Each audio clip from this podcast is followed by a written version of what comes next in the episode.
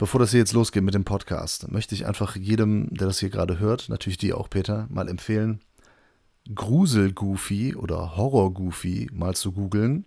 Das ist eine ganz merkwürdige, weirde Geschichte. Und vor allem so dieses Profilbild von diesem Grusel-Goofy, das ist echt sehr gruselig. Peter, kennst du das? Ich habe nur das Bild gesehen und ich kann bestätigen, das sieht schon sehr gruselig aus. Also wir sollten uns vielleicht mal die Filmrechte daran sichern. Okay. Wie einfach stellen wir uns das vor?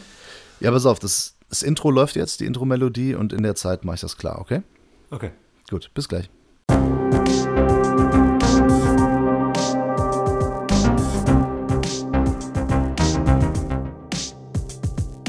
Cinephile, der Filmfressen-Podcast mit Manu und Peter.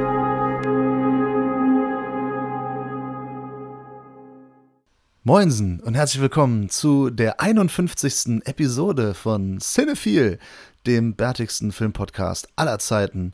Wir sind's wieder, die Filmfressen. Ich bin zurück. Hallo Peter, wie geht's dir? Hallo Manu, ich begrüße dich äh, sehr herzlich zurück, du kleiner Scherzkeks. Wieso? Wieso bin ich ein Scherzkeks? Ja, eigentlich sind wir ja die Scherzkekse. Mit dem 49. Podcast. Haben wir uns ein Späßchen erlaubt? Ein Späßle? Genau. Aber es hat auch kaum einen interessiert, von daher. Nee? Achso. Nee. Ich hatte gedacht, der Express hätte getitelt. Ähm, Filmfressen vor dem Aus, Cinephil, äh, alles nur Fake oder so. Der BND hat sich tatsächlich bei mir telefonisch gemeldet, aber dazu später mehr. Die melden sich auch telefonisch. Ich habe gedacht, die hören immer nur zu. Nee, nee, die haben sich auch äh, gemeldet. Ach, krass. Weißt du, wer sich auch nach langer Zeit bei mir gemeldet hat? Das Gesundheitsamt. Nein, nein, nein, nein, nein. Die sind da, glaube ich, ein bisschen flotter. Severin Films. Ich weiß nicht, ob du die kennst. Einige werden das kennen. Ist so ein Label, die Filme auflegen in so schicken Editionen. Kenne ich nicht, korrekt. Okay.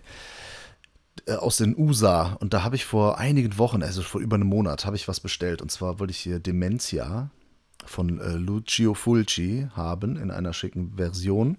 Das ist aber vergessen zu bestellen. genau. Nee, habe ich nicht. Habe ich gemacht. Das Problem ist, dass auf der Seite, also die Seite war komplett überstrapaziert. Ja, die Seite hatte quasi Burnout. Und die haben das halt nicht hinbekommen. Und nach ein paar Wochen habe ich dann eine Nachricht bekommen, in der es hieß, äh, ja hier, liebe Kunden und so weiter, äh, wir registrieren, wir haben registriert, ne, dass sie bestellen wollen oder dies, das, meldet euch nochmal per Mail. Und dann stand da drin, ja, wir werden euch dann zeitnah noch benachrichtigen. Alles klar. Das dauerte wieder ein paar Wochen und dann hieß es, ja, sie wollten ja hier dieses, äh, diese Blu-ray bestellen, diesen Film. Ist das noch aktuell, dies, das? Und da war ich dann gerade im Urlaub. Und da habe ich dann gesagt, ja, möchte ich bestellen. Allerdings bin ich gerade nicht zu Hause, ich bin im Urlaub. Und ich würde das lieber von zu Hause, von einer sicheren Verbindung machen und nicht einfach zwischendurch mit, meinem, äh, mit meinen mobilen Daten. Geben Sie mir sieben Tage Zeit. Dann schreiben die einfach zurück so, äh, nee, sorry, das geht nicht da habe ich dann aber auch mal eine Mail geschrieben. Ach so, ja, warte mal, ist kein Problem für euch, wenn ihr fünf, sechs Wochen eure, eure scheiß Webseite nicht hinbekommt. Ne? Das ist kein Problem. Ja. Aber ich jetzt sieben Tage brauche, um meine Zahlung, einfach weil ich nicht da bin. Ne? Und ich habe auch voll das Verständnis gehabt. Ich so, ey, wenn die Seite down ist, so, ey, kein Problem, ne? Ist alles easy.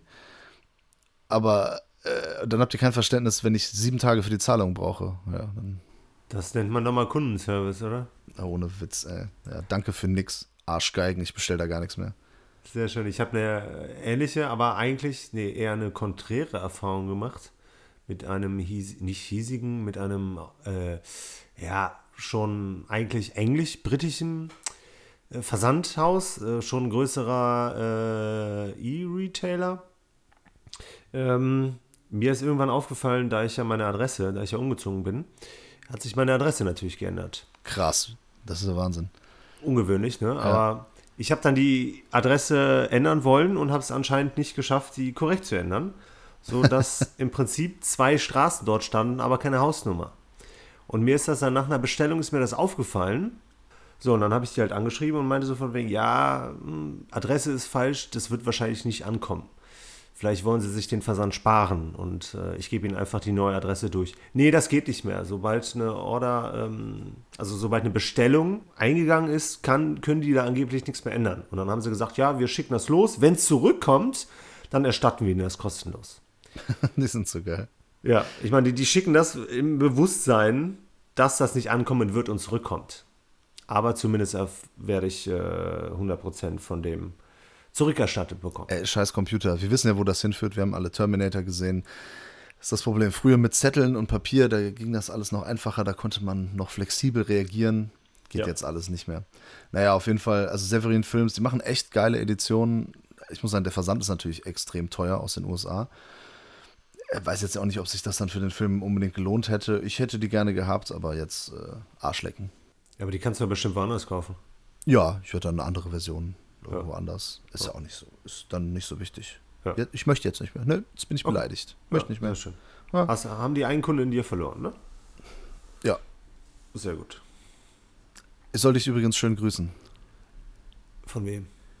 Das errätst du nie. Ich war gestern, ich bin ja ganz frisch aus dem Urlaub wieder da. Ich, sorry, ich bin noch ein bisschen müde, ich habe noch Jetlag leicht.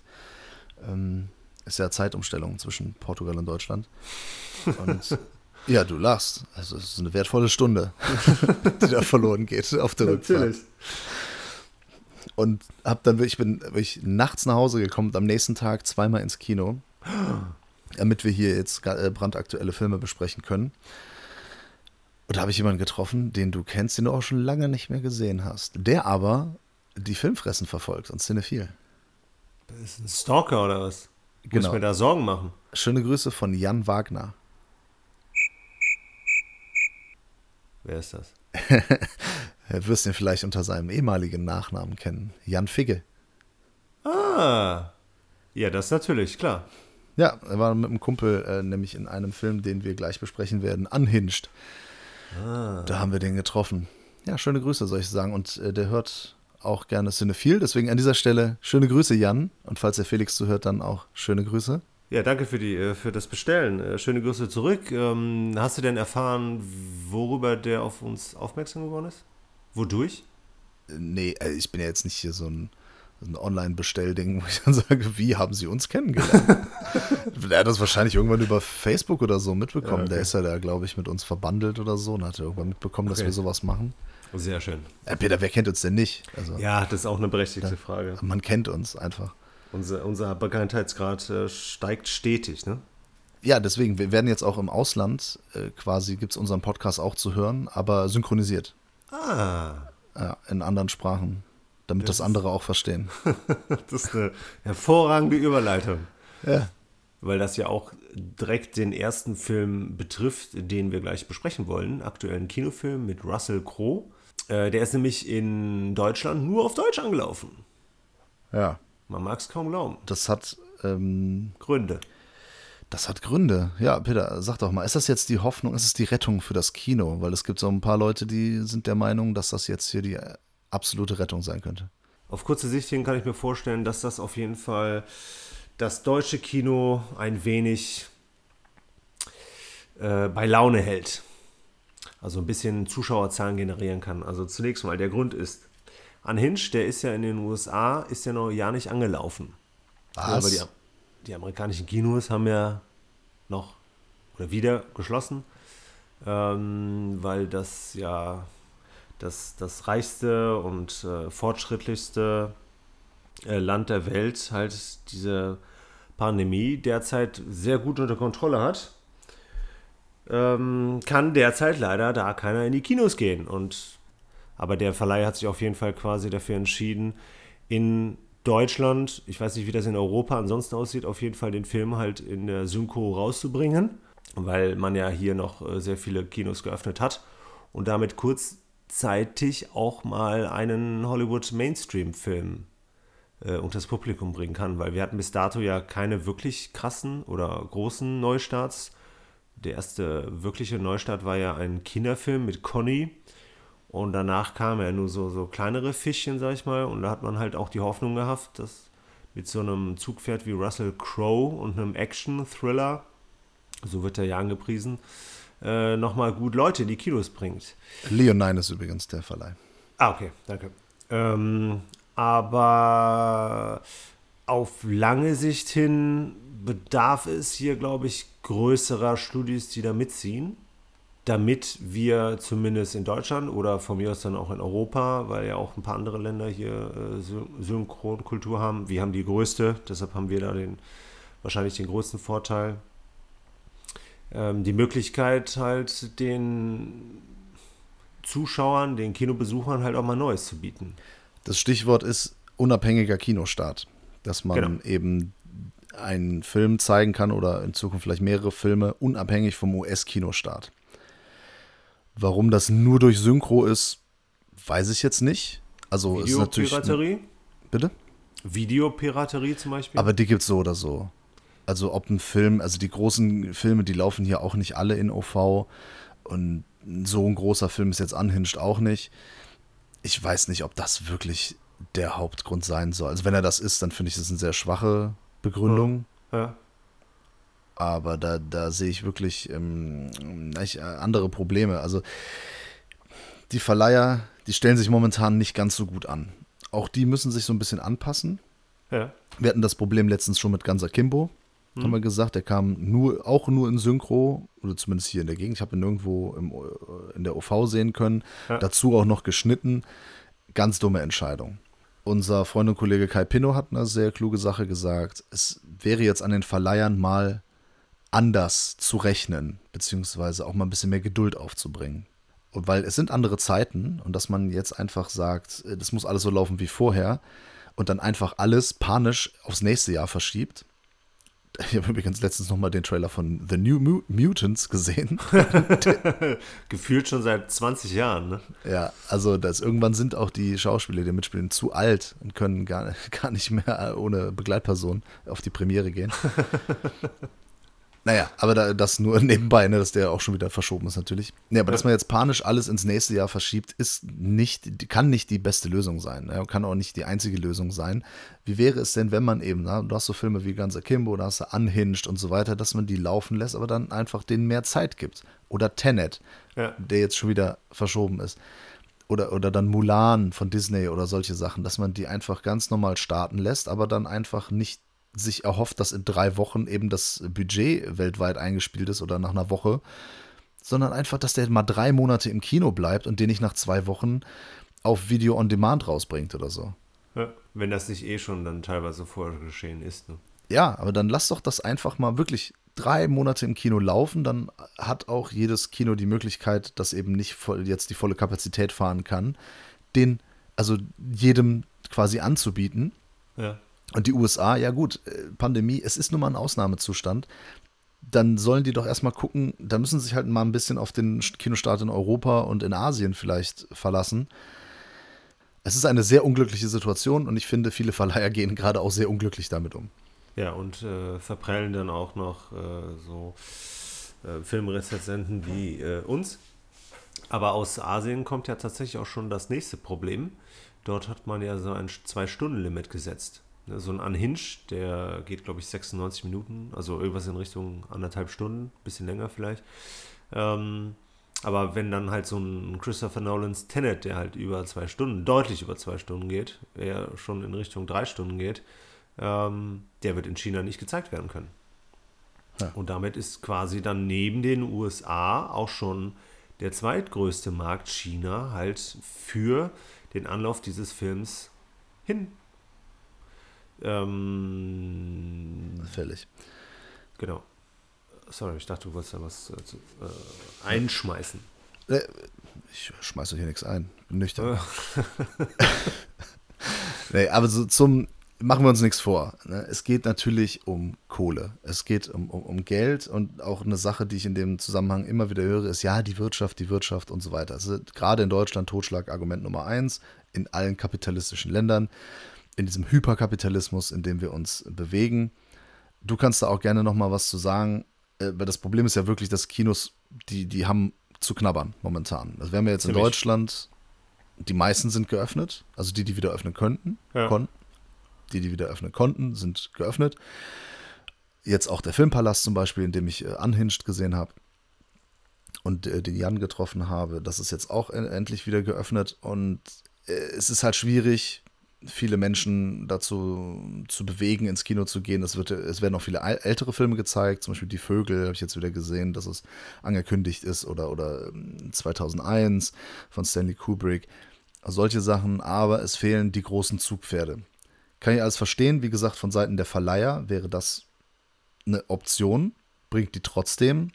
Ja, von mir aus bringt es halt in der Synchro. Also ich, ich finde nicht, dass, das, dass die Synchro jetzt unbedingt die Lösung ist. Ne? Man könnte es auch im Original bringen, so wie immer halt. Ein, einmal OV, einmal äh, synchronisiert, wie immer eben. Nur, dass man es halt jetzt länger laufen lässt. Dann kann man eben über VOD oder über Blu-ray, DVD jetzt nicht mehr äh, so schnell wieder was abgreifen, sondern dann muss das halt nach hinten geschoben werden, wenn man die Kinokultur fördern möchte. Ne? Aber dann kommt äh, die, die, das, ich höre so viel die Existenz. Ja, dass Existenzen bedroht sind. Da möchte ich gleich mal was zu sagen. Aber erstmal du bitte. Okay, dazu kann ich auch äh, definitiv was sagen. Es betrifft ja jetzt äh, nicht nur die Kinobranche, aber wir, sind, wir reden jetzt ja gerade über die Kinobranche. Ähm, kleinere Kinos haben ja teilweise auch schon äh, dicht machen müssen, beziehungsweise werden, haben sich nicht getraut, beziehungsweise haben auch nicht die Wirtschaftlichkeit gesehen, wieder zu öffnen, ähm, sodass halt auch ne, die, die Kinolandschaft sich ähm, auch Anfang nächsten Jahres äh, deutlich ändern wird weil das, was an Zahlen derzeit von den, auch von den großen Kinos gefahren wird, das reicht einfach nicht, um positiv zu wirtschaften, also um Gewinne zu erzielen. Ja, nächstes Jahr wird es dann, ich, ich darf mich, ich kann mich jetzt hier gar nicht so sehr äh, dazu äußern, wie ich das äh, möchte, weil ich, äh, weil da halt auch wirklich dann halt auch Existenzen von Mitarbeitern eventuell, ne, also ich bin jetzt auch kein Orakel, aber eventuell halt äh, dran hängen werden, wenn wir denn halt nicht ähm, mindestens zwei, drei vernünftige Neustarts im Monat haben. Ich meine, das Wetter derzeit spielt natürlich mit, aber das war in den Sommern halt immer so. Ähm, Im Endeffekt geht es jetzt auch schon quasi steil Richtung äh, Wintergeschäft und wenn dann da so ein James Bond beispielsweise nicht laufen wird, dann wird das ein katastrophales Weihnachtsgeschäft und wenn das Weihnachtsgeschäft nichts wird, dann ist quasi das ganze Jahr für den Arsch. Und es gibt halt ne, die eine oder andere Kinokette, die ähm, der das weniger wehtun wird, aber flächendeckend wird es der Kinobranche nächstes Jahr ähm, immer schlechter gehen, wenn da es beim Verleih kein großes äh, Umdenken geben wird. Ja, sehr merkwürdig zu beobachten ist, dass es momentan, ich das Gefühl habe, hier in Köln zumindest, den kleinen Kinos eigentlich besser geht, weil die eben ihr Stammpublikum haben. Ja. Das Programm Kinopublikum kommt immer. Egal, wann wie was läuft, die sind halt da. Und sobald die ja. Kinos offen haben, ist da die Kapazität auch in den meisten Fällen zumindest sehr ausgereizt. Ich störe mich ein bisschen an dem Begriff, Existenzen sind gefährdet. Es sind Jobs gefährdet. Ne? Es tut mir ja. leid, wenn das jetzt ein bisschen philosophisch wird äh, hier, aber eine Existenz, das ist ja, also das ist dein Körper, dein Geist. Es ist das, was du machst, nicht nur deine Aura, das ist das, äh, dein Wesen, ja. dein Individuum. Das ist doch die Existenz, aber doch nicht dein Job. Ich weiß, äh, Peter, ich will jetzt nicht zu nahe treten oder auch anderen Mitarbeitern äh, in, dem, in der Branche nicht, aber erstmal ist gesichert bis Ende des Jahres Kurzarbeit. Korrekt. Das heißt, der Job ist gesichert erstmal. Und das ist erstmal eine verdammt, ähm, soll ich sagen, verdammt gute Lage. Ja, in einer Branche, der es so schlecht geht, dass ein Dreivierteljahr äh, der Job erstmal safe ist. Oder ein Jahr, glaube ich, insgesamt. Äh, das erstmal positiv zu bewerten. Jetzt der schlimme Fall, das läuft nächstes, äh, dieses Jahr ist für Nüsse. Nächstes Jahr läuft es auch nicht gut. Dann verlieren einige Mitarbeiter einen Job, aber doch nicht ihre Existenz. Man, man kreiert innerlich so eine, so eine Panik, so eine Angst, dass man komplett nur vom Job abhängig ist. Und dass das alles ist. Und ich sag mal, im schlimmsten Falle, dann verlierst du deinen Job. Und dann machst du aber einen anderen Job. Das ist korrekt. Ja, das ist die Sache. Dann machst du einen anderen Job und was, was verlierst du? Selbst wenn du dann keinen anderen, noch der noch schlimmere Fall, dann hast du keinen anderen Job. Du musst doch nicht auf der Straße leben, du musst doch nicht um, um Essen betteln. Ja, es gibt hier eine soziale Sicherung, die dann erstmal greift ja, ist jetzt die Existenz der Luxus, den man sich. Ja, gut, du kannst halt nicht mehr in Urlaub fahren. Ne, erstmal nicht wahrscheinlich. Ne? Dann kann man sich ein paar Filme weniger kaufen und so weiter. Es ist, der Luxus wird eingeschränkt. Oh, klar. Oh, das ist doch Horror, weniger Filme kaufen. Wie soll ich das denn überleben? Ja, ist schlimm, aber eben, es ist zu überleben. Das ist die Sache. Und es ist nicht deine Existenz, die daran hängt. Es geht mir jetzt gar nicht darum, das klein zu reden und schlecht zu machen. Ich versuche nur gerade so ein bisschen, vielleicht einige Menschen auch so diese Angst und diese Panik zu nehmen. Ja Deine existenzielle Grundlage, aber äh, derzeitige Existenz. Nee, finanzielle, deine wirtschaftliche Situation ja. verändert sich. Ja. Die, die, wirtschaftliche Situation verändert sich und deine, Finanz, deine Finanzen ja. sehen anders aus. Aber das ist doch bitte nicht die Existenz.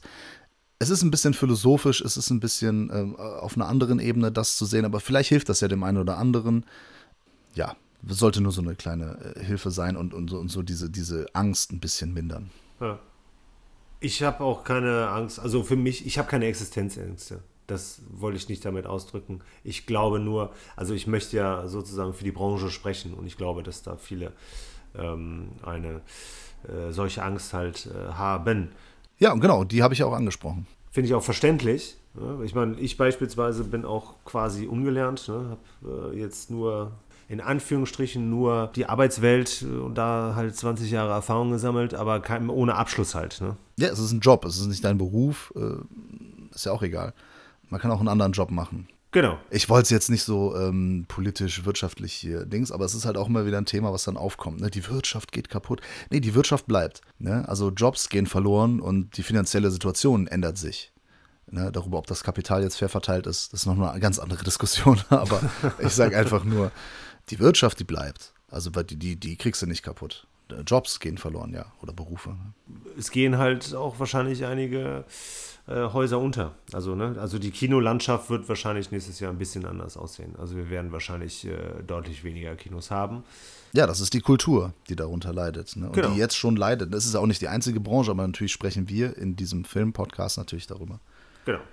Dann lass uns doch jetzt mal äh, über den Neustart des Jahres quasi reden, den Unhinged.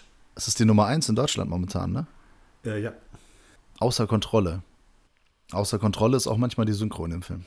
Ich hatte im Vorfeld hatte ich gehört, dass der eine sehr gute Synchro haben soll. Das kann ich nicht bestätigen. Von wem hast du das denn gehört? Das äh, so auf der einen oder anderen Seite wurde das geschrieben. Lügen. Ja, auf jeden Fall. Also war das, war das die Lügenpresse oder was? wahrscheinlich. Besonders weil hier wahrscheinlich auch der äh, sein Stammsynchro Synchronsprecher, dem Martin Umbach, gefehlt hat.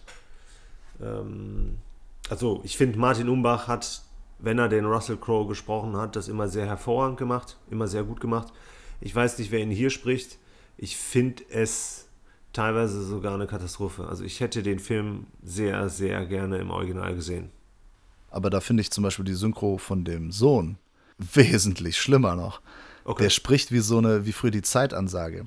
Irgendwann sagt er so, äh, es ist wie Onkel Freddy gesagt hat, es ist wie ein Spaghetti-Labyrinth. also, wir müssen jetzt dahin gehen.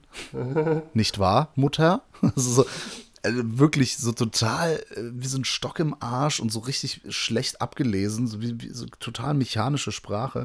Ist auch ein Kind, ne? Ganz schlimm. Ja, ist mir egal. Also, da hatte wahrscheinlich der Jugendliche schlecht abgelesen. Dazu noch im Stimmenbruch. Also, das ist keine gute Synchro. Vor allem gibt es eine Szene, äh, wir sagen gleich, worum es geht, weil äh, die haben nämlich mein Drehbuch geklaut, das muss ich auch noch sagen. Gibt es auch eine Szene, da dieser Unterschied zwischen sie und du, den es im Englischen, genau wie im brasilianischen Portugiesisch eben nicht gibt. Ja. Dass sie dann jedes Mal von sie sprechen, vor allem wenn sich Russell Crowe als der gute Freund einer Person ausgibt, mit dieser mhm. dann telefoniert und sie sieht. Ja. ja. Das ist nicht adäquat. Was ist das denn für eine scheiß Übersetzung? Das hat doch jemand kein Sprachgefühl. Also das, im ja. Deutschen macht man das nicht. Wenn man jemanden kennt, dann sieht man den nicht. Vor allem, wenn man, wenn man befreundet ist. Ja, ja, genau. Ja, also gut, gibt es ein paar Ausnahmen aus der Filmszene, die manchmal ein bisschen nervig sind, aber egal. Hm, ich sage hier keine Namen natürlich. Naja, äh, sollen wir erstmal sagen, worum es geht? Ja. Also so, die haben meine Idee geklaut. Äh, die, die Idee deines Lebens, oder? Es ist nicht die Idee meines Lebens, aber ich hatte auch mal die Idee für ein Drehbuch, da ist ein Typ, der äh, ja sehr viel Frust in sich trägt und so, weil er halt das Verhalten von Menschen eben nicht mag, ne? so wie die Menschen miteinander umgehen und er fühlt sich ungerecht behandelt. Und durch eine Verkehrssituation rastet er komplett aus. Also er wird äh, von jemandem nicht cool behandelt, weil das ist mir nämlich auch mal passiert. Ja. Und daraufhin habe ich gedacht, so, er müsste man mal so einen Film machen und dann rastet der halt vollkommen aus und dann nimmt er den Typ nach Hause in den Keller und foltert ihn da zwei Wochen lang. Okay, ist ja hier ein bisschen anders gekommen. Es ist hier ein bisschen anders, aber die Grundidee ist ähnlich. Ja. Äh, Russell Crowe spielt einen, ja, wahrscheinlich ehemaligen Familienvater, man weiß es nicht. Also er hat auf jeden Fall eine Scheidung hinter sich. Er ist halt ja. fertig mit der Welt. Die Gesellschaft kotzt ihn an. Der Umgang miteinander vor allem. Ne? Keiner entschuldigt sich mehr. Und da finde ich mich auch wieder so ein bisschen wieder, weil ich ja auch so jemand bin. Ne? So, ey, äh, keine Loyalität mehr, ne? Respektlosigkeit an allen Ecken und Enden. Äh, da spricht er mir dann schon ein bisschen aus der Seele. Er geht anders um damit als ich. Er ist noch, er verhält sich was zurückhaltender, oder? Genau, ja, ja. Ich würde da, wäre da auf jeden Fall rigoroser. Ja. Er hat sich dann zur Aufgabe gemacht, Leute ein bisschen herauszufordern, die zu provozieren, indem er dann bei grünen Ampeln zum Beispiel nicht fährt. Was dann unserer Protagonistin passiert. Äh, sie hupt ihn an, er findet das nicht gut, stellt sie zur Rede. Naja, sie entschuldigt sich nicht und er beschließt sich daraufhin, ihr das Leben zur Hölle zu machen. Verfolgt sie, ist manchmal so ein bisschen, erinnert das so an Hitcher oder an ein Duell. Sehr stark. Ja, ist aber nicht so subtil. Ja, na, überhaupt nicht. ne, der fängt direkt mit der Brechstange an. Der Film fängt schon an, dass wir Russell Crowe sehen, der hier übrigens sehr stark nach John Goodman zu seinen besten Zeiten aussieht. Ja. Also von der Körpermasse und dann noch mit dem Bart und so. Der Film fängt schon an, dass er in ein Haus reingeht und da äh, die Leute niedermetzelt und dann, als er wegfährt, das Haus in Flammen steht. Von daher wissen wir von Anfang an, wozu er fähig ist, was hier abgeht. Ja wir verfolgen die Verfolgung quasi mit unseren Augen. Und dieser Film hat dann so ein paar spannende Szenen und gegen Ende wird es zu einem rein rassigen Slasher-Film, würde ich mal sagen. Ja. Ne, zwischendurch ja. das noch so Action-Thriller, hm? Action-Krimi. Terror-Thriller. Mit Verfolgungsjagden, irgendwie, es fährt immer irgendein Auto gegen irgendwas oder gegen ein anderes Auto. Es werden Leute überfahren. Ähm, es, es gibt Verfolgung und äh, vor allem hat er dann irgendwann das Handy der Dame, die hier unsere Protagonistin ist, mm, die einen Sohn hat, noch einen Bruder und eine Mutter und ja, das ist so die Geschichte. Und die muss halt versucht irgendwie dann mm, ihre Familienmitglieder zu retten. Weil er sagt, wenn du nicht das und das machst, dann bringe ich die um. Korrekt. Wir haben hier einen wütenden Ex-Ehemann auf einem Lehrgang quasi, weil er die Leute und in dem Fall die junge Rachel belehren möchte, ne? was Manieren sind. Mhm. Und vor allem, er möchte ihr aufzeigen, wie ein wirklich beschissener Tag aussieht. Falling Down. Ein ganz normaler Tag. Genau, daran erinnert der Film natürlich auch, ohne ja. die ganzen satirischen Raffinessen Eben. Aber ja, also ich hatte so meine Problemchen mit dem Film, muss ich leider gestehen. Warum musst du das leider gestehen?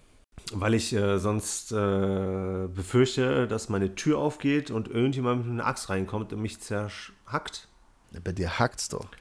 Bei mir hackt es. Ja. Äh, ja. Der Regisseur ist übrigens in Deutschland geboren. Das rettet diesen Film auch nicht mehr. Nee, aber der hat auch bis jetzt nichts Vernünftiges äh, zu Celluloid gebracht. Wobei er eigentlich einen ganz coolen Drehbuchautor an der Seite hat. Ähm, eigentlich, ne? also mit Disturbia hat der Carl Ellsworth eigentlich auch nur eine Fortsetzung zu Das Fenster zum Hof oder eine moderne Variante davon geliefert. Aber also im Endeffekt, also ganz kurz, was ich wirklich cool fand, war der Eingang, also die Eröffnungsszene, die war, fand ich großartig. Die hat auf den Punkt gebracht, was darauf folgt ne? dass er kompromisslos ist, dass es ähm, Gewaltexplosionen geben wird, ähm, quasi schon Gewaltorgasmen. Dann haben sie in dem Vorspann, beziehungsweise bei den Credits haben sie es geschafft, ähm, so das thematisch so ein bisschen äh, zu erörtern, worum es geht. Ne? Eigentlich ja auch so ein bisschen Road Rage, was dann leider später halt komplett verloren geht. Oder diese Gesellschaftskritik ist so oberflächlich, dass es schon echt schmerzt. Ja, und das ist teilweise auch richtig schlecht gemacht. Mal abgesehen davon, dass sie dann halt auch ne, immer wieder irgendwas ansprechen, das geht dann auch wieder komplett verloren. Ähm, oder wenn es dann beispielsweise auch um die Darstellung von Polizei und Polizeiarbeit äh, geht, ähm, finde ich teilweise sehr unglaubwürdig, weil er sich dann auch hm, quasi immer wieder selbst widerspricht.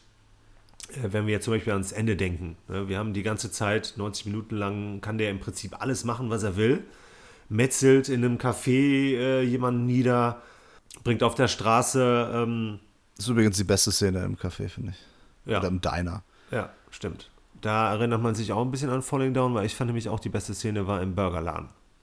Was mir, was mir an dem gefällt, an der, an der Figur, die von Russell Crowe hier im wahrsten des Wortes verkörpert wird, Er sieht auch ein bisschen aus wie Bud Spencer. Das Stimmt. mir an. Ja. Weil er hat auch die Augen die ganze Zeit so geschlossen, weil er guckt die ganze Zeit grimmig ja. und knurrt die ganze Zeit vor sich hin. Ja, ist eine sehr, sehr äh, anspruchsvolle Rolle für den äh, Russell Crowe, muss man schon sagen. Auf jeden Fall. Aber gut, was willst du machen? Ne? Die besten Zeiten sind vorbei. Du bist jetzt halt äh, nicht mehr jung und, und fett. Das ist halt schlecht. da muss man halt den Psycho spielen. Ja gut, man kann abnehmen, ne? Äh, Ja, kann man. Aber weißt du, Leute, die abnehmen, sind super nervig. Ja, weil sie das ständig bei Instagram posten, ne? Ihre Fortschritte. Ja, die, die reden nur noch darüber. Das ist super ätzend. Ich glaube, ich habe das schon mal gesagt. Das ist echt mega nervig. Ja. Deswegen habe ich aufgehört abzunehmen. Naja, auf jeden Fall. Was ich an seiner Figur sehr cool finde, also nicht an seiner körperlichen Figur, sondern an dem Charakter, ist, dass der konsequent ist. Er labert nicht nur die ganze Zeit, ich mache dies, ich werde das tun. Er macht es einfach. Und das finde ich halt gut. Diese Konsequenz, das ist ja das, was er auch dann zeigen will. Ne? Er sagt so von wegen, wenn du was machst, das hat Konsequenzen. Ja. Da, das finde ich halt generell auch ein gutes Thema. Ne? Endlich mal, das ist so, diese Larifari-Gesellschaft, die geht mir zwischendurch auch ziemlich auf den Sack. Und hier ist das ja auch so, ne? Diese Mutter, äh, die äh, ihren Sohn zu spät zur Schule fährt und das nicht das erste Mal. Ne? Erstmal verpennt die zum tausendsten Mal, verliert dann einen Kunden, sie machte, glaube ich, die Nägel oder sowas, weil sie nämlich zu spät ist. Dann bringt sie auch den Sohn nochmal zu spät zur Schule und trifft halt in ihrem Leben immer schlechte Entscheidungen. Ja, ist ja keine Entscheidung zu verpennen, sondern es ist einfach die, die, die, Doch, sie setzt die Prioritäten nicht, von wegen, ich, sie hat ihren Termin verpennt, sie hat vergessen, ja, geschludert, genau, Larifari-Gesellschaft, das ist das, was ich meine. Sie ist nicht bei der Sache. Die Priorität ist nicht der Sohn, die Priorität ist nicht ihr Job, es ist alles so ein bisschen, was, es hat mich auch sehr an eine Ex-Freundin von mir erinnert. Du wirst wahrscheinlich wissen, welche ich meine. Ja. Und ähm, deswegen, ah, mochte ich die auch überhaupt nicht. Hm, Ist natürlich kein Grund, also deswegen hat die nichts verdient zu sterben, ne? das ist klar. Also weder meine. Ex-Freundin noch die äh, hier, Rachel hier, aber ähm, und wenn, würde ich es natürlich nicht öffentlich vor, vor Mikro sagen. Natürlich nicht. Nein, aber ja, so die, dieses äh, Rumgeschludere, ich meine, man muss auch nicht alles immer zu eng und zu streng sehen, aber sie verballert halt viel in ihrem Leben und ich finde diesen Aspekt cool mit diesem, ja, alles, was du machst, hat eine Konsequenz. Verantwortung. Es geht viel um Verantwortung. Und das ist auch eine Sache, die ich beobachte. Die gesellschaftliche Verantwortung, die empfinden nur noch wenige Menschen. Jeder denkt, er kann machen, was er will. Und dass das einfach keine, keinen Einfluss auf andere Menschen hat. Und das ist einfach nicht der Fall. Das heißt, du, du siehst dann tatsächlich auch den positiven Effekt auf die Rachel von ihm, oder? Weil sie ja dann im Prinzip dann Verantwortung übernimmt. Ja, aber der Preis dafür ist natürlich viel zu hoch, dass halt Leute sterben. Es ist natürlich, äh, diese Themen, die werden ja gar nicht richtig ausgearbeitet. Das, ist, es Überhaupt wird, es, ist ein, es sind einfach nur, es ist ein Vehikel für einen Action-Thriller, der dann zu einem Slasher wird am Ende. Mhm. Darum geht's. Da sind dann so die Schauwerte, also er ist auch schon gut brutal. Auf jeden Fall. Da fand ich die Szene gerade in dem Burger Diner Dings, da fand Ja, ich sehr ja. cool. Das äh, war sehr effektiv. Eine imposante Szene. Da gibt es ein paar Sachen, die gefallen mir. Ich habe mit dem Film Spaß gehabt. Ja, okay. Das heißt nicht, dass das ein guter Film ist. Das ist richtig. Ja, also der Film hat mich genervt. Hm. Ich fand den ähm, echt ätzend, Okay. aber ich habe Spaß gehabt. Ich habe am Ende viel gelacht, Okay. weil die Figuren sich halt so bescheuert verhalten. Auf jeden Fall, besonders im Finale. Das war eine Frechheit. Ja, es ist, es ist ein dummer Film, Ja. der das Publikum auch zum Großteil für dumm verkauft. Mhm. Aber ich musste ab einem gewissen Punkt, also meine Freundin war mit, wir haben uns irgendwann nur noch beömmelt, Mhm. weil das einfach so lustig ist. Natürlich, du hast eben von Glaubwürdigkeit gesprochen, der Film, dass das Problem ist, dass der Film am Anfang sehr auf Realismus setzt Genau. und später vollkommen abdreht. Und es ist spätestens bei der Diner-Szene ist vorbei. Da rutscht er in so voll, völliges Schlock-Territorium. Da ist es einfach nur noch Trash. Ja. Und am Ende ist es halt ein lustiger Trash-Film mit einem merkwürdigen Russell Crowe. Also habe ich viel gelacht, aber an Stellen, da bin ich mir hundertprozentig sicher, weder Regisseur noch Drehbuchautor haben gewollt, dass man an der Stelle lacht oder an den Stellen. Ja. Wer mal ein bisschen Spaß haben will, Popcorn-Kino, Es ist kurzweiliges Unterhaltungskino. ja, aber es ist nicht gut. Ja, genau. Es hat viel zu simple, klischeehafte Figuren und ich fand schon interessant, dass quasi fast schon die klügste Figur der Junge war, ähm, der ja dann ne, der ja darauf eigentlich äh, gepocht hat, so von wegen, dass die Mutter sich entschuldigt und dann am Schluss auch noch äh, die beste Idee hat, äh, wie sie dann vor ihm quasi flüchten können, auch wenn das Ganze dann halt katastrophal äh, weitergeführt wird. Ja. Ähm, ja. Aber im Endeffekt, ähm, so schlecht der Film war, so bescheiden äh, in der Ausarbeitung, so dynamisch war der in seiner Action, hohes Tempo, keine Verschnaufpausen, eine geile bedrohliche Präsenz in Russell Crowe und viel Humbug, die einem das dann irgendwie auch bei Laune gehalten haben. Ich finde es dann bei solchen Geschichten häufig, äh, vielleicht schaffe ich es später noch zu einem anderen Film zu kommen, der richtig scheiße war, aber der mich trotzdem irgendwie unterhalten hat, weil er so scheiße war. Und es gibt ja dieses, ne, Filme, die schlecht sind, aber unterhalten. Das ist ja, ja das, was viele bei Trash dann manchmal nicht verstehen. Oder einfach, es gibt schlechte Filme, mhm. die aber einen Spaßfaktor haben. Samurai Cop zum Beispiel. Ne? Genau. Das ist ein schlechter Film. Richtig mieser Film. Ja. Aber der macht unglaublich viel Spaß zu gucken. Definitiv. Also in, die, in der Kategorie spielt jetzt Hinged nicht. Ja. Ne, aber ich habe halt irgendwann, wie gesagt, irgendwann wird er nämlich so schlocky und so trashy, wie, wie nämlich Samurai Cop. Und also jetzt nicht von der Inszenierung her, die Action und so, das sieht auch alles cool aus, aber er ist natürlich albern. Ne? Ja. ja. Was sagen wir zu dem? Wem raten wir, den Film zu gucken? Ja, Leute, die auf so schlechte Filme stehen. denen das nichts okay. ausmacht. Ja, gut. Die Hirnausunterhaltung wollen, äh, in der Blut spritzt. Okay. Und Leute, die schlechte Synchro abkönnen. Ja, okay, stimmt. Äh, da muss ich mich ja hier in dem Fall auch mal wirklich dazu äußern und äh, eingestehen, dass die deutsche Synchro bescheiden ist und wahrscheinlich nicht das widerspiegelt, also zumindest nicht, was die Performance von ein, zwei Figuren, vor allem von Crow, wie ich finde, halt äh, nicht gut widerspiegeln kann. Und das ist ein Thema, das hatten wir letztens nochmal in einer privaten WhatsApp-Gruppe mit Kollegen. Mhm. Da ging es auch nochmal um Synchronfassungen und äh, die tolle deutsche Synchro, die ja ähm, so traditionsreich ist und so weiter. Das wird dann immer so hochgelobt von, von, von Synchro-Befürwortern. Es gibt sehr gute Synchronsprecher, es gibt Filme, die sehr gut synchronisiert sind, aber es gibt auch sehr viel Schrott. Mhm. Nur weil Deutschland gute Synchronsprecher hat, ist nicht jede deutsche Synchro gut. Ja, und Anne Hinsch ist ein Beispiel für eine schlechte Synchro. Wie man das Ganze natürlich umgehen kann, ist OV gucken oder einen deutschen Film gucken. Ich weiß, worauf du hinaus möchtest. Genau, und zwar in Berlin. Ja, auf dem Alexanderplatz, auf dem Alex. Wie wir, wir Berliner, wir sagen ja, sagen ja einfach Alex. War? Natürlich. Berlin Alexanderplatz, auf jeden Fall. Da kommen wir jetzt mal zu einem ganz anderen Film. Auf jeden Fall, ein ganz anderes Kaliber. So, da war im Residenz, das kennst du, ist ein sehr schönes Kino. Da wird man am Platz bedient und das ist auch. Äh, wurde ich nicht wenn man in der Pressevorstellung ist, wird man nicht am Platz bedient und wenn man auf dem äh, Fantasy-Filmfest ist, wird man da nicht bedient. Aber okay. wenn man da regulär reingeht, wirst du am Platz bedient. Es ist ja auch nicht so günstig, das Kino, aber es yeah. äh, kommen auch, eben nicht so viele Assis und Spacken rein. Das ist halt ganz gut. ja, die können sich das nicht leisten, ne? Das ist eigentlich Quatsch, natürlich können die sich das leisten. Aber wollen die nicht. Genau. Willst du 17 Euro für eine Karte ausgeben. Also ich bin froh, dass bei dem Film waren das gut angelegte 17 Euro, definitiv. Sehr schön. Ja, auf jeden Fall war das natürlich ein ganz anderes Erlebnis. Ne? Du gehst in so ein Luxuskino und dann guckst du so einen Film und dann kurz darauf bist du halt in einem Multiplex-Kino und guckst halt Unhinged. Mhm. Das hat halt alles irgendwie auch gepasst und so, aber. Stimmt. Alexanderplatz, Peter. Was, passi was passiert denn da? Da passiert eine ganze Menge. Ja. Und zwar, äh, was auch die meisten Deutschen wahrscheinlich kennen, weil das Ganze auf einem sehr erfolgreichen Roman eines Deutschen basiert. Hast du den gelesen? Äh, nein. Du?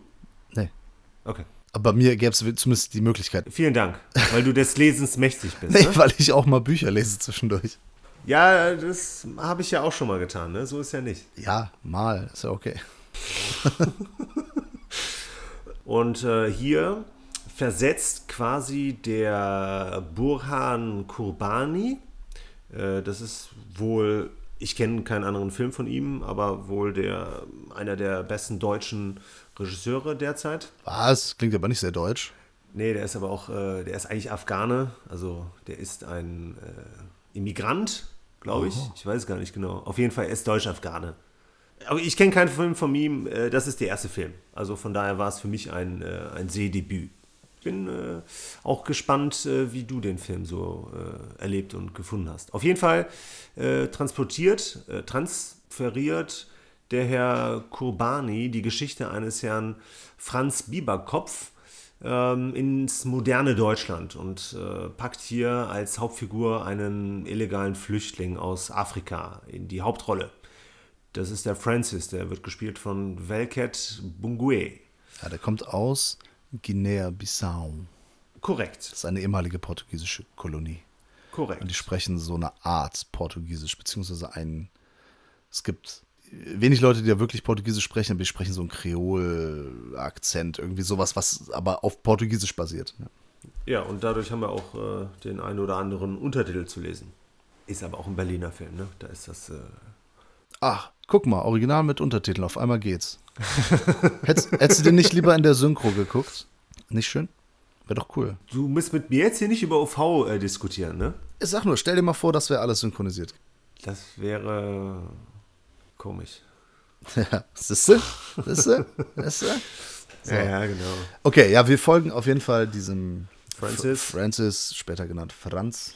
Genau. Und äh, der, der leidet im Prinzip Schiffbruch auf dem Weg nach Europa, landet dann irgendwo in Deutschland in einem, äh, ja, erstmal in einem Asylantenheim, beziehungsweise der findet auch erstmal Arbeit auf einem Bau. Er ist illegal, hat keine Papiere.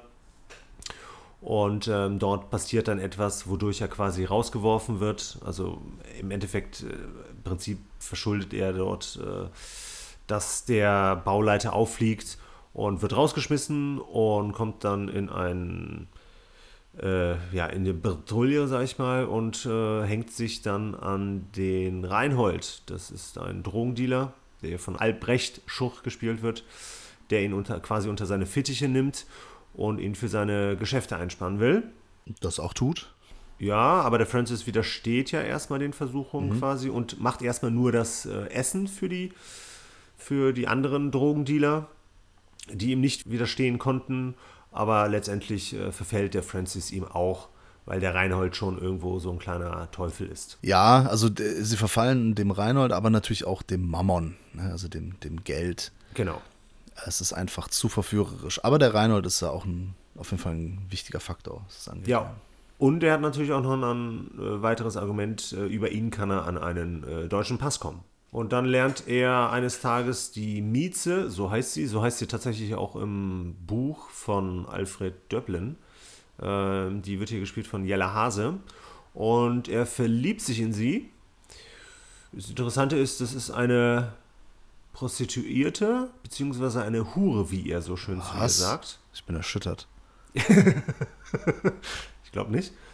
Ja, von da aus wäre jetzt alles, was man erzählt, äh, zu viel. Ja, ist auf jeden Fall die Chantal von Fuck You Goethe, die Jella Genau, Hase.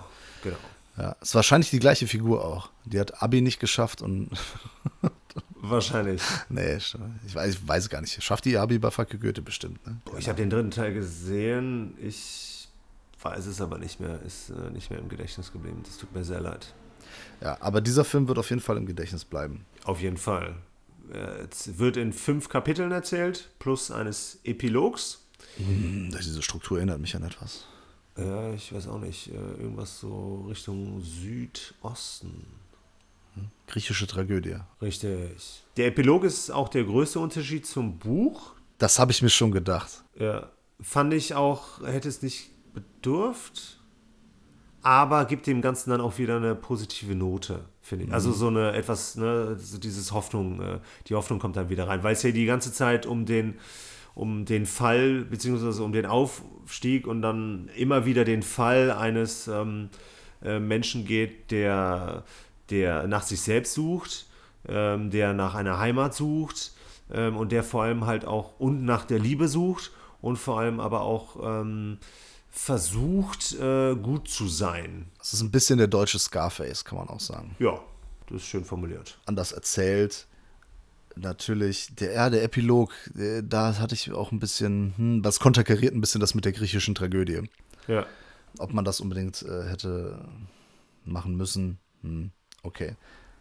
Nichtsdestotrotz ist das aus meiner Sicht ein absolut fantastischer Film.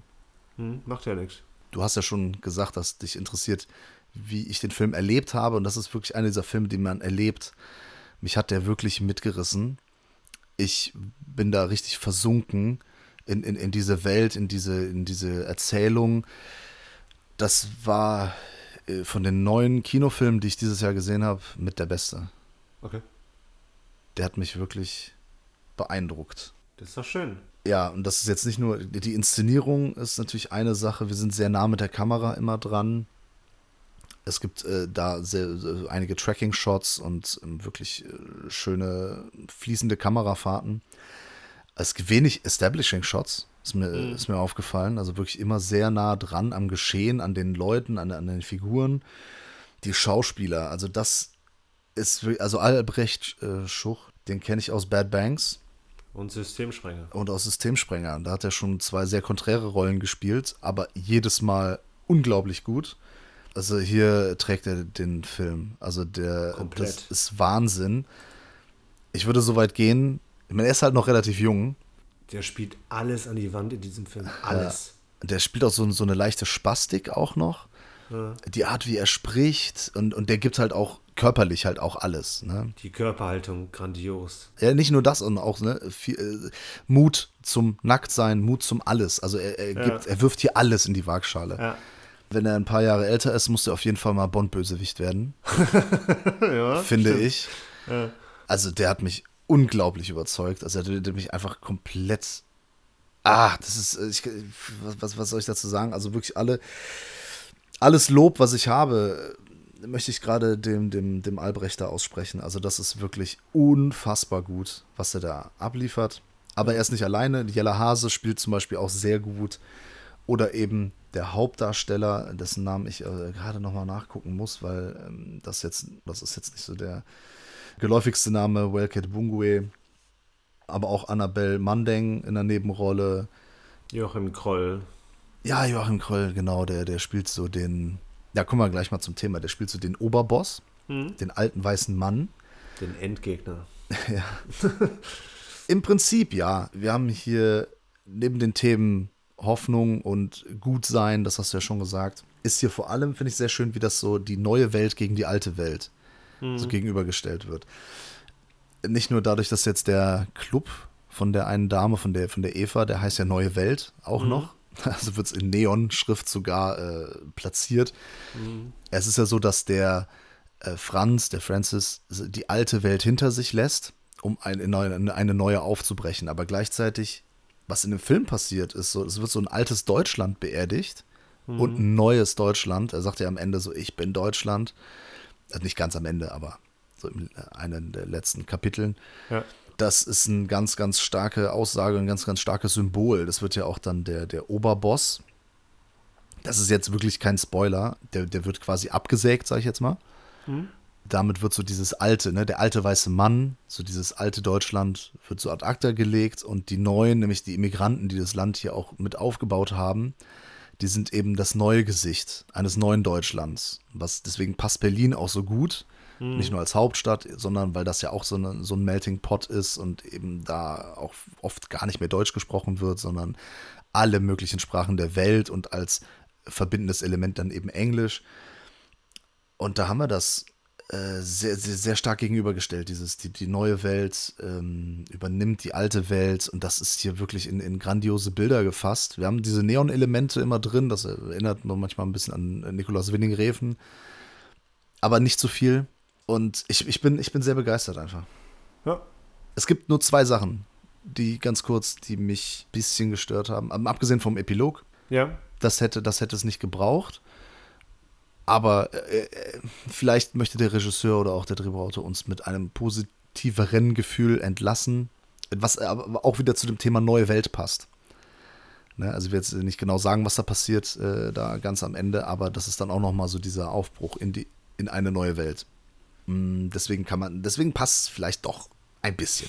Ich, äh, aber äh, ich hätte es jetzt persönlich nicht gebraucht, aber ich kann unter Umständen vielleicht verstehen, warum er es gemacht hat. Naja. Okay, aber was hat dich denn jetzt noch ein bisschen gestört? Es gibt zwei Reveals, wie man auf Deutsch sagt, in dem Film, die werden so als Überraschung verkauft. Das hat mich wirklich ein bisschen, habe ich gedacht, ach Leute, das ist wirklich so für die letzte Reihe im Bus nochmal erklärt. ne, damit es auch wirklich jeder versteht. Und das ist einmal Also- das beim Ertrinken, wie er sich vorm Ertrinken gerettet hat, was eigentlich klar war. Das wird dann Ach so. irgendwann nochmal im Detail Ja, gezeigt. stimmt. Ja, ja, klar. Ja, Und dann wird das so als Überraschung, oh, was hat er denn Ja. da gemacht? Aber es ist Ja. eigentlich logisch. ja. Und das mit dem, Reinhold? ja, genau, im Aufzug, Ja. ne, dass man ihn so von hinten sieht und erstmal nicht weiß, dass er das Ja, ist. ja, klar. Was aber Natürlich. völlig klar ist. Also, Ja. äh, dass er das, Das jetzt war ist. schon fast albern, das so zu machen. Ja, genau. Da habe ich ja nur gedacht, so von wegen, ah, jetzt wollen sie hier so ein bisschen hier einen Überraschungseffekt einbauen. Aber ganz ehrlich, das, bei einem Film, der drei Stunden geht, zu keiner Sekunde langweilig ist, es passiert so viel und so intensiv. Ah, mal drauf geschissen auf die zwei Kleinigkeiten. Auf jeden Fall. Ich hätte mir gewünscht, dass er ein bisschen kürzer ist. Ähm, Ich finde jetzt nicht, ähm, dass er unnötig ähm, Zeit verplempert oder so oder unnötige Szenen hat, aber die drei Stunden, ach, ich bin einmal rauchen gegangen. Ich muss es leider gestehen. Boah, Ja. boah. Ähm, Ich äh, konnte es nicht. Aber Ey, ich ohne Witz wärst du wenigstens scheißen gegangen, ne? Da hätte ich nur gesagt, ach komm, aber auch noch rauchen. Also das ist. Äh, nee, tut mir leid. Äh, das kannst du nicht miteinander vergleichen, weil beim Scheißen wäre ich viel länger weggeblieben. Eine Zigarette habe ich in zwei Minuten weg. Ja, aber das ist, also. Also ich habe ich bin vom- Augenzwinkern habe ich Nee, verpasst. aber Rauchen finde ich nicht gut. Beim Kacken. Kacken findest ich, du gut? Da bin ich dabei. Da habe ich, hab ich ich mehr dabei. Bezug zu. Okay. Es sind beides Bedürfnisse. Das eine ist vielleicht gesundheitlich äh, etwas äh, schlechter. Ähm, aber ich finde den Film auch, vor allem handwerklich, finde ich den hervorragend gemacht, ähm, was Bildästhetik angeht. Ähm, ich finde das auch wunderbar in den fünf Kapiteln erzählt. Ne? Auch ich finde den Epilog eigentlich eigentlich unnötig, ähm, weil er mir dann auch irgendwo zu äh, positiv ist. Ähm, ich mag das schon, wenn man so etwas düstere, äh, ich mag schon eher so, so einen düsteren Ausgang. Da hätte mal eine Konsequenz sein können. Ne? Genau, genau. Ich finde es halt auch krass, wie sehr Herr Schuch hier ähm, so präsent ist. Ne? Ähm, also der den Reinhold spielt. Das ist schon also eine sehr beeindruckende Darbietung. Und ich muss sagen, ich habe, glaube ich, in den letzten Jahren nichts Beeindruckenderes gesehen als das. Weil ich fand halt auch, dass er mit seinem Reinhold ähm, so hervorragend mit dem Zuschauer das gemacht hat, was er mit äh, dem äh, Francis, mit dem Franz gemacht hat, nämlich er hat ihn verführt. Es war von vornherein klar, dass der Reinhold ein schlechter Einfluss sein wird und dass der quasi ja der leibhaftige Teufel ist und dass man ihm auf gar keinen Fall vertrauen sollte und dass er ähm, den Francis in den Abgrund ziehen wird. Wobei der Francis ja auch kein guter Mensch in dem Sin- Sinne ist. Ne? Das sagt er ja auch immer. Er will zwar gut Ja, ja. sein, aber Ja, ja. natürlich. Aber ähm, wenn du halt so eine Person an der Seite hast, dann ist es halt schwer, äh, diesen Prozess halt äh, umzukehren. Beziehungsweise halt ein guter Mensch zu werden. Du brauchst dann halt, du brauchst halt positiven Einfluss und keinen Reinhold neben dir. natürlich. Und das ist auch das Schöne, der Film, der suhlt sich nicht in so Klischees. Überhaupt nicht. Als ich den Trailer gesehen habe, ich habe den mehrfach im Kino gesehen, da habe ich gedacht, dass das so jetzt so ein Immigrantendrama wird und ich war sehr überrascht, als ich den Film dann gesehen habe, weil der Trailer, glaube ich, ein bisschen was anderes verkauft. Es geht auch gar nicht darum, der arme Immigrant und der wird jetzt hier von, vom Drogengeschäft verführt und so. Nee, nee, es, es wird nicht, also da ist wenig die Opferrolle ausgepackt Ja. was dem Film hier sehr gut steht. Es geht immer um die eigenen Entscheidungen und sehr selbstkritisch wird da gesehen, von wegen so, nee, nee, aber ihr seid auch keine Engel. So, ich meine, ich bin zwar ein schlechter Mensch, ihr seid auch keine Engel, so wir sind alle, tragen da unseren Teil zu bei. Ne? Und das mh, weder die, also das sagt ja der Reinhold auch, ne, von wegen so, ja, ey, ein bisschen, bisschen Drogen an, an so Hipster verkaufen äh, oder so, ne, oder an irgendwelche Touris, ist, äh, ist das jetzt schlimmer als was anderes? Also er zieht da so einen ganz, ganz coolen Vergleich. Und dass weder die Leute, die Drogen anbieten, als die, die sie kaufen, werden jetzt irgendwie so komplett nur negativ dargestellt. Ja. Es wird schon die Not gesehen, aber eben nicht sich in der Opferrolle gesuhlt. Das finde ich schön. ja. Und Hipster müssen natürlich doppelt zahlen. Ja, das habe ich mich totgelacht, weil das fand ich super lustig. Ja. Aber ich möchte bei, bei allem Lob für den Albrecht Schuch, ne? äh, Auch den Welkit Bungue nicht, äh, ne? also, wie soll ich sagen, nicht übergehen. Ja. Der macht das auch super. Er ist ja die Hauptrolle oder die Hauptfigur, der wir folgen. Ja. Dennoch ist halt, was der Schuch macht, ist halt noch eine komplett andere Liga. Genau, das ist halt, das ist halt mein großes Problem mit dem Film. Der Schuch ist eigentlich zu groß. Obwohl er zwischenzeitlich mal, ich glaube, für eine halbe Stunde, 40 Minuten ist er gar nicht zu sehen. Da gehen sie mal getrennte Wege und dann wird sich eher auf, auf den Francis konzentriert. Ja, und man sehnt sich nach dem Albrecht oder nach dem Reinhold. ja, so groß ist er. So groß ja, ist er. Der hat mich nämlich auch wirklich, der hat mich verführt. Ich habe die Figur geliebt. Auch wenn ich wusste, dass der, ähm, dass das ein mieses Arschloch eigentlich ist. Und was der alles noch machen, nicht nur machen kann, sondern auch machen wird, das war mir eigentlich von mhm. vornherein klar. Ja, klar. Aber es war sehr schön, das äh, zu sehen. Ich finde aber auch, äh, wenn wir dann auch auf den Francis nochmal kurz zu sprechen kämen, ähm, auf den tragischen Held, ähm, der von mir halt äh, mehr hätte Zentrum sein müssen, ähm, jetzt nicht komplett untergeht, aber ich finde, da kommen halt auch schon wichtige Sachen ähm, zwischendurch mal zur Sprache. Beispielsweise, ähm, abgesehen davon, dass er halt auch äh, eine Stimme kriegt, ne? Äh, so der Flüchtling also ich will mich jetzt nicht zu weit aus dem Fenster lehnen, aber so der Flüchtling ähm, in deutschen Filmen hat jetzt nicht so häufig ein Gesicht. Das ist das Schöne, dass er aber auch sagt, ich bin kein Flüchtling. Genau. Ich bin zwar von zu Hause geflüchtet, aber jetzt genau. möchte ich ankommen. Genau, genau, das, das war tatsächlich das, worauf ich hinaus wollte, diese, diese, dieses Wort Flüchtling. Ähm, er hat dann, ich weiß nicht mehr genau, wie er sich gerne selber äh, bezeichnet hätte haben wollen. Einwanderer, meine ich, hätte, hätte er auch gesagt. Genau, Immigrant, sowas. Genau, ähm, aber halt, ne, das, dieses Flüchtling, das ist ja auch im Prinzip immer negativ konnotiert. Auch ja. nicht, nicht unbedingt beabsichtigt, ne, aber es steckt ja dann auch immer eigentlich nur das Negative drin und nicht das Positive, dass man dann eventuell irgendwo angekommen ist und dann halt eine neue Existenz aufbauen kann. Ja. Das ist ja auch das, was, äh, was er hier ja die ganze Zeit äh, versucht. Ähm, und das dann auch noch in so einer krassen Metropole mit so coolen, schrillen Figuren. Und ich fand auch, dass das sehr, sehr, wie soll ich sagen, fair war in der Figurenzeichnung. Also, dass dann halt der Reinhold nicht quasi so zum Nazi abgestraft wurde. Genau. Und ähm, ne, umgekehrt auch nicht. Also, ich fand das schon sehr ausgewogen, gesellschaftskritisch. Das ist auf jeden Fall Tiefgang. Ne? Da ist ja. äh, an, wo andere Filme da den Tiefgang, wie zum Beispiel bei Unhinged, vermissen lassen, ist er halt hier da. Auch die Figur der Eva, die dann eben sagt, sie ist also halb schwarze, glaube ich, ne? Und hat so ja. einen helleren Hautton als er. Ja. Und dann auch sagt, äh, guck mal, ne, ich, ich rede wie eine Weiße. Er sagt das ja dann auch von wegen so, du tanzt wie eine Deutsche, du bist hier, ne, so du bist hier geboren. Ne? Ich sehe, dass du nicht aus Nigeria kommst, so, sondern ähm, ja, da ja. tanzt wie eine Deutsche und sie sagt auch so, ne, ich rede weiß, ich gucke durch die Augen der Weißen, aber Leute sehen, wenn sie auf mich gucken, dann doch immer nur die schwarze. Ja, oder die Hautfarbe eben. Ja, ja, genau. Ähm, absolute Empfehlung. Also soll bitte jeder reingehen. Das ist auf jeden Fall ein Film und gerade auch im Kino. Leute, zieht euch das rein. Für mich eine der besten Kinoerfahrungen dieses Jahr. Widerspreche ich nicht und empfehle euch auch äh, reinzugehen. Nicht nur aus einem Interesse, sondern auch, weil das ähm, ein sehr, sehr, sehr guter deutscher Film ist. Und ich glaube, der, nicht ich glaube, der Film hat mir auf jeden Fall Bock bereitet. Nee, also der Film hat mich dazu motiviert, auf jeden Fall jetzt mal mehr von Burhan Kurbani zu gucken. Zum Beispiel Wir sind jung, wir sind stark. Das ist so der nächste, den ich mir von ihm anschauen werde. Ja, den habe ich auch nicht gesehen. Ich habe nichts anderes von ihm geschaut. Ja, okay, gut. Okay, dann kommen wir noch zum Abschluss zu einem Netflix-Film. Ja. Comic-Adaption. Genau, von äh, Greg Rucker und Leandro Fernandez. Also die haben die Comics gemacht. Genau. Ja. Und hier war eine Frau auf dem Regiestuhl. Eine Frau, Gina Prince by the Wood.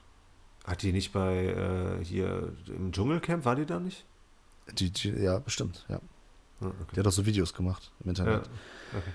The Old Guard. Haben wir uns angeguckt, weil das irgendwie in den Netflix-Charts ganz oben ist. Diese Charts verstehe ich auch irgendwie ich nicht. Auch nicht. Ich weiß nicht, ob das wirklich immer der Fall ist. Oder ob die einfach ihre neuen Filme da reinhauen und Serien, damit man die einfach guckt. Ja, wahrscheinlich. Das war der aktuellste Film, oder nicht? Ja, deswegen wollte Oder ich den sehen. Äh, Charlie Theron in der Hauptrolle. Soll mal ganz kurz sagen. Ja. Es geht um Elite-Soldaten, also eine Gruppe von Elite-Soldaten, die spezielle Fähigkeiten haben. Dürfen wir, ja. die, dürfen wir die sagen? Ja, müssen wir, glaube ich. Ansonsten können wir nicht viel über den Film sagen. Genau, die sind unsterblich. Richtig. Und die kämpfen schon seit, teilweise seit Jahrhunderten mit, miteinander, also zusammen gegen andere, so rum. Ja.